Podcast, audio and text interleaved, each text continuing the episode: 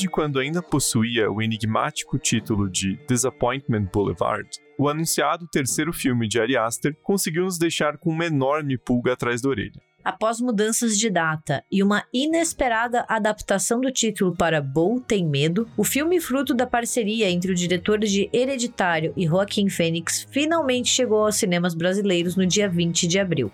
O problema é que o enigmático filme de Ari Aster continuou enigmático. Do que afinal se trata Bo Tem Medo? Como ele figura entre os filmes de Aster? É um flop completo ou um filme compreendido? É sobre essas questões que vamos conversar no Cabana RDM, que começa agora.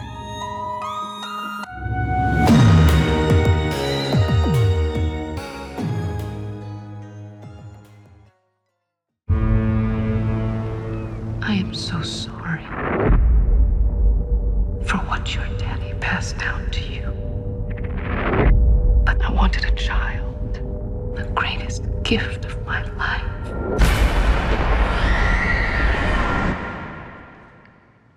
I'm visiting my mother tomorrow.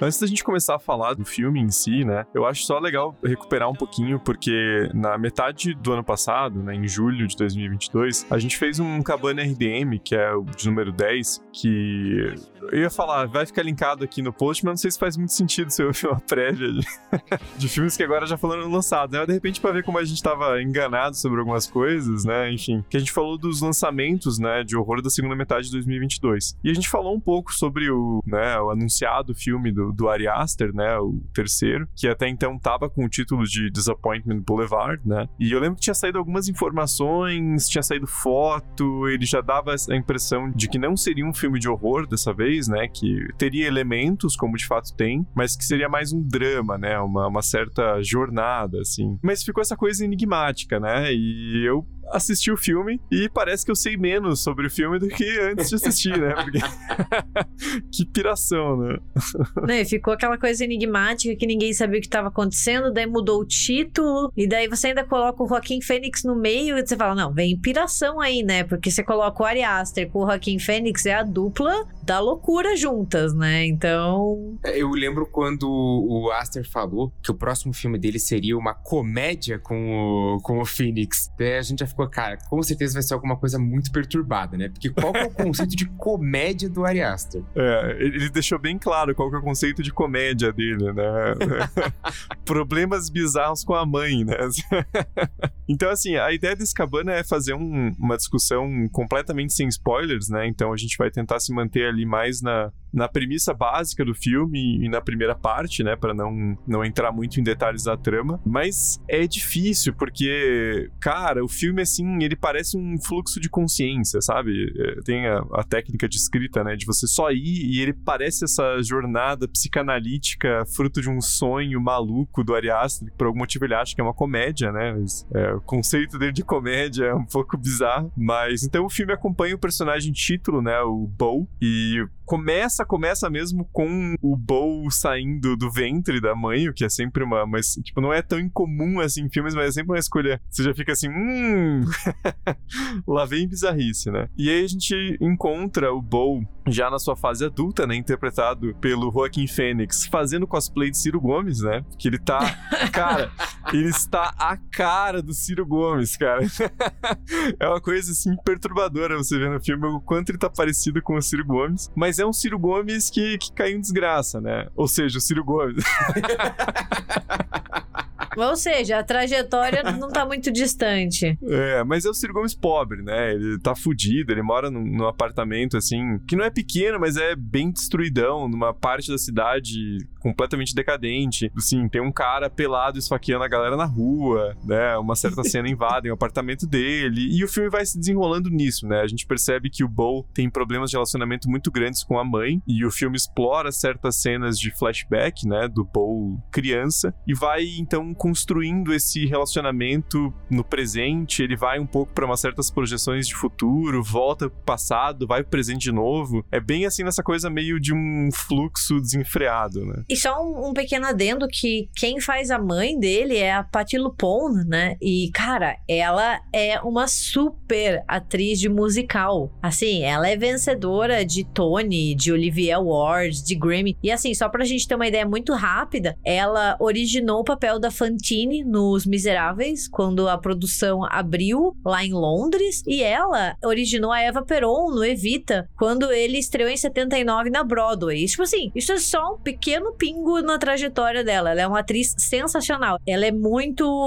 multitarefa. Então ela canta, ela dança, ela atua, ela faz tudo, entendeu? tipo, ela é, ela é que nem a Barbara Streisand, né? Ela deixa a gente se sentindo mal porque ela é boa em tudo que ela faz. Procure um vídeo dela falando da Madonna, quando a Madonna foi fazer Evita no cinema. É sensacional.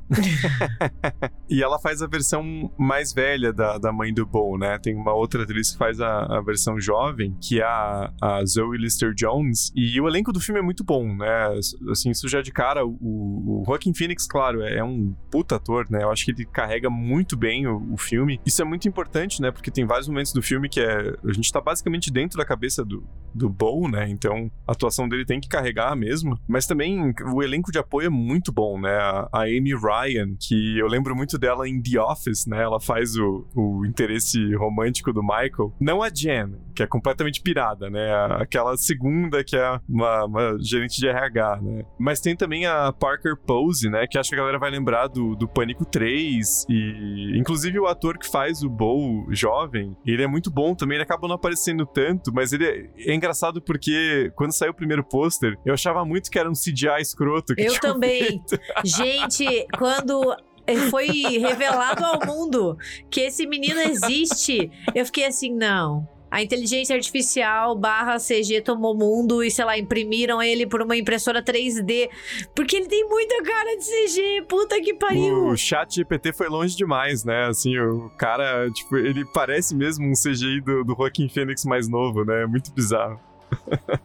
E, enfim, então o filme tem essa, essa parte técnica muito apurada, né? Ele é um filme que você vê que tem um orçamento ali investido, né? Ele é produzido pela A24 e a A24 tenta fazer essas escolhas mais, né, mais assim, esses investimentos mais certeiros, mas quando eles apostam no projeto, eles investem, né? Então o filme tecnicamente é muito bom, né? Muito bonito. A história é uma loucura, assim, é, é uma piração atrás da outra. O filme tem blocos muito longos, assim, ele passa 40, 50 minutos numa parte, aí ele vai pra outra, meio como uma, uma espécie de peça de teatro, assim. Então.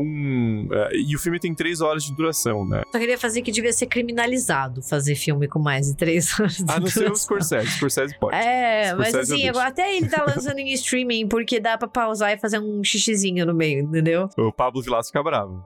É, não, desculpa, gente, mas eu pauso porque eu tomo muita água, preciso fazer xixi, tenho um cachorro que não para de latir, entendeu? Mas eu acho muito longo, três horas. Assim, eu- talvez eu, eu tenha que devolver minha carteirinha de cinéfilo. Pode pegar, porque eu não quero também, né? Porque hoje em dia o cinéfilo, mas três horas no cinema é, é de doer. E assim, um filme que, que é difícil, né? Ele não é um filme com fluxo, assim, vamos falar, mais mastigado, né? Porque três horas, quando é um filme um pouco mais coeso, fica mais fácil, né? Mas, tipo, três horas de Ari Aster, puta que pariu, entendeu? É difícil.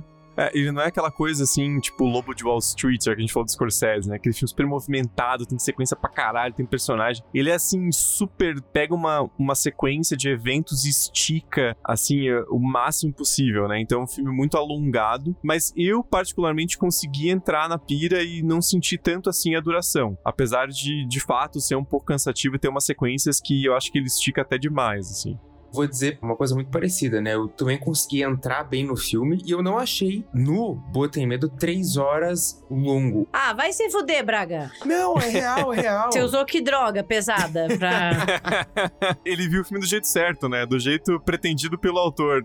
Não é que assim, o, o- filme ele é meio assim dividido em, em quatro atos, né? Mas ele não segue muitas regras, não, né? Como o Thiago falou, é, é, é uma, é uma pira. O filme é uma viagem. Assim, eu acho os dois primeiros melhores que os dois últimos, né? Eu acho que eu me, me envolvi mais nos dois primeiros. O último, em particular, foi o único momento em que eu senti, caramba, que horas são será já, né? Acho que já passou um tempo. E daí quando eu vi o filme já estava terminando. Então eu realmente não senti as três horas. Sei lá, pelo menos é, eu não senti Bom Medo como aqueles filmes longos demais, né? A gente geralmente fala aqui de, pô, podia cortar uns 20 minutos, podia cortar. Mas no, no Botei Medo não, não achei tão isso. Eu consegui me envolver bem no, no, no filme, nessa pira. Porque não é só o roteiro, né? É uma coisa meio imagética, umas coisas malucas que estão Sim, acontecendo. E quando você vê, o, o tempo passou.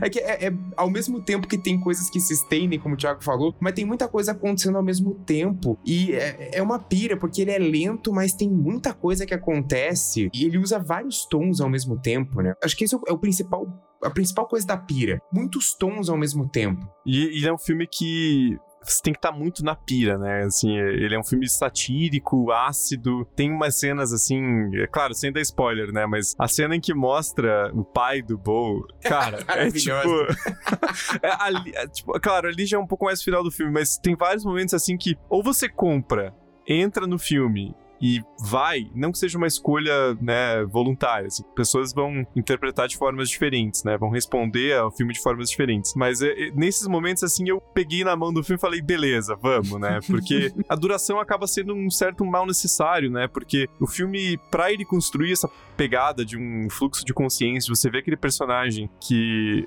em vários momentos parece muito alucinação. Ele tem que entrar nessa pegada um pouco mais alongada, né? Não dá pra ser um filme mais padrão ali de, de três atos divididos com clímax e tal. Ele tem que dar essa esticada, né? Então eu acho necessário. Eu acho ele muito. Me lembrou muito, muito, muito o Cinedoc Nova York, que é um, um filme do, do Charlie Kaufman. Tanto no, no, nos pontos positivos, né? De ser essa questão mais psicológica. E aqui no, no, no Boltem Medo, muito muito mais freudiana do que o, do que o Cinedoc, mas também no, no, ponto um pouco negativo do excesso, né? No Cinedoc, o Charlie Kaufman estreando como diretor e tacando foda-se pra qualquer tipo de convenção e regra e fazendo filme da cabeça pirada dele. E aqui o Ari Aster na, na, mesma, na mesma entoada, né? Assim, três horas é pouco, vou fazer um próximo de cinco para ninguém reclamar mais.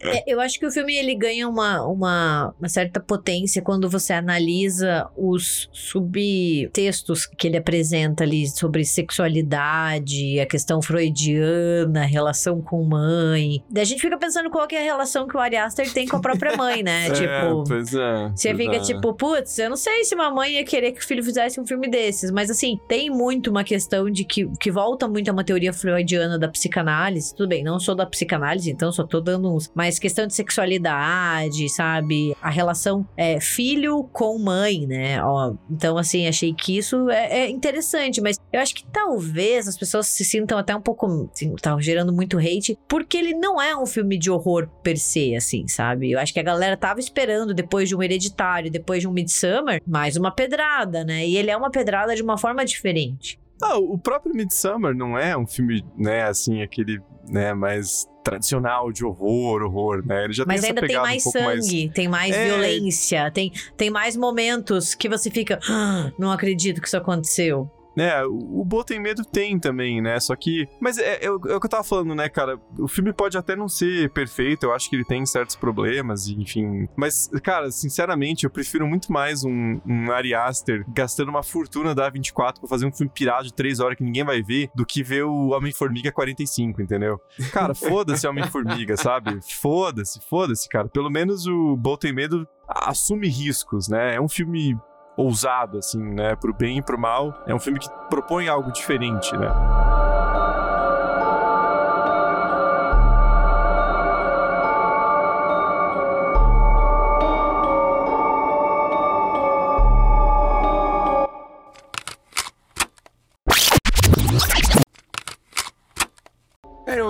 Gostei bastante. Na, na crítica lá pro site, a gente tá escrito que é o filme mais Ari Aster do Ari Aster, no sentido que ele tá mais descontrolado, né? Não tem nenhum produtor, tipo, não, peraí, né? Vamos tentar uma parada mais tradicional, pira menos tal. Eu senti muito um tom parecido com aquele. A Coisa Estranha sobre os Johnson, né? The Strange Thing About the Johnson, que é o, o primeiro filme dele. Que é o outro curta que mostra que ele tem problemas familiares graves, assim, tipo, pelo amor de Deus, cara, procura. E daí Hereditário também tem todo esse tema familiar, né? Sim, Assim, nossa. e, e Midsummer também, se você for pensar. Então, assim, a minha dica é: Ari Aster vai procurar ajuda psicológica.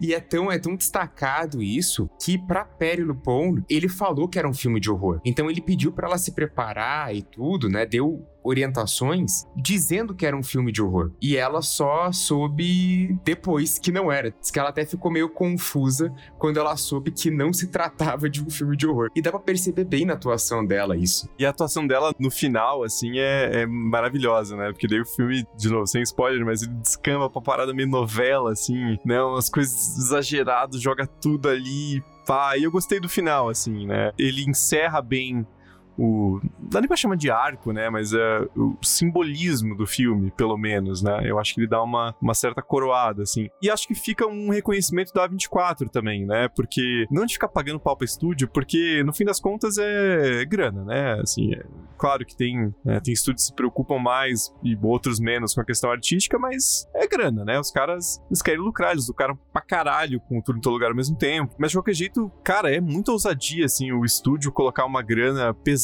num filme desse, né? Que, meu, assim, qual que é o público-alvo, cara? É tipo.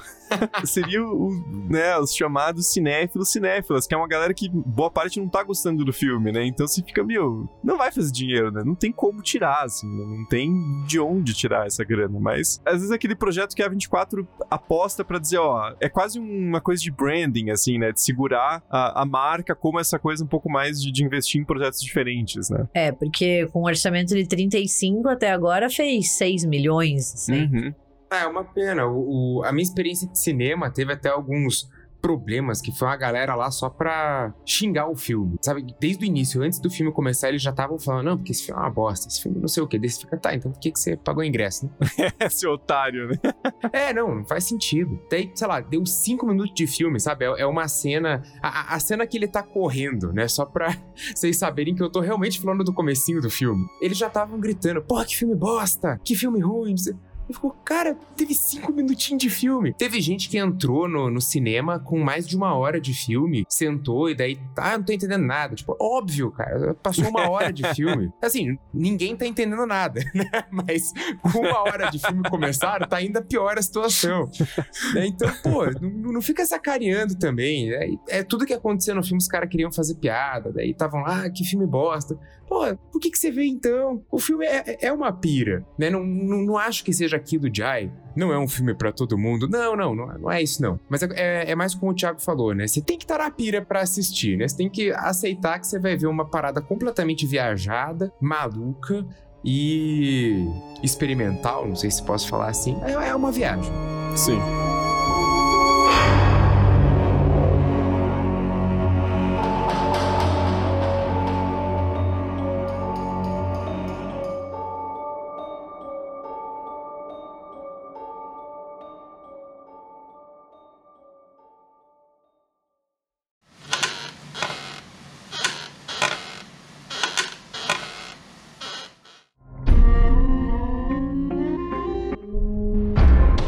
Bom, gente, então essas são nossas opiniões sem spoilers sobre Boa Tem Medo. E a gente quer saber de vocês, vocês podem usar a ferramenta de comentário no Spotify ou nas redes sociais. O que, que vocês acharam de Boa Tem Medo? O que, que vocês entenderam do filme? Ari Aster precisa de terapia? Precisa, muito. Mas é isso, então o Cabana RDM vai ficando por aqui. Não se esqueça de apagar a luz e fechar a porta.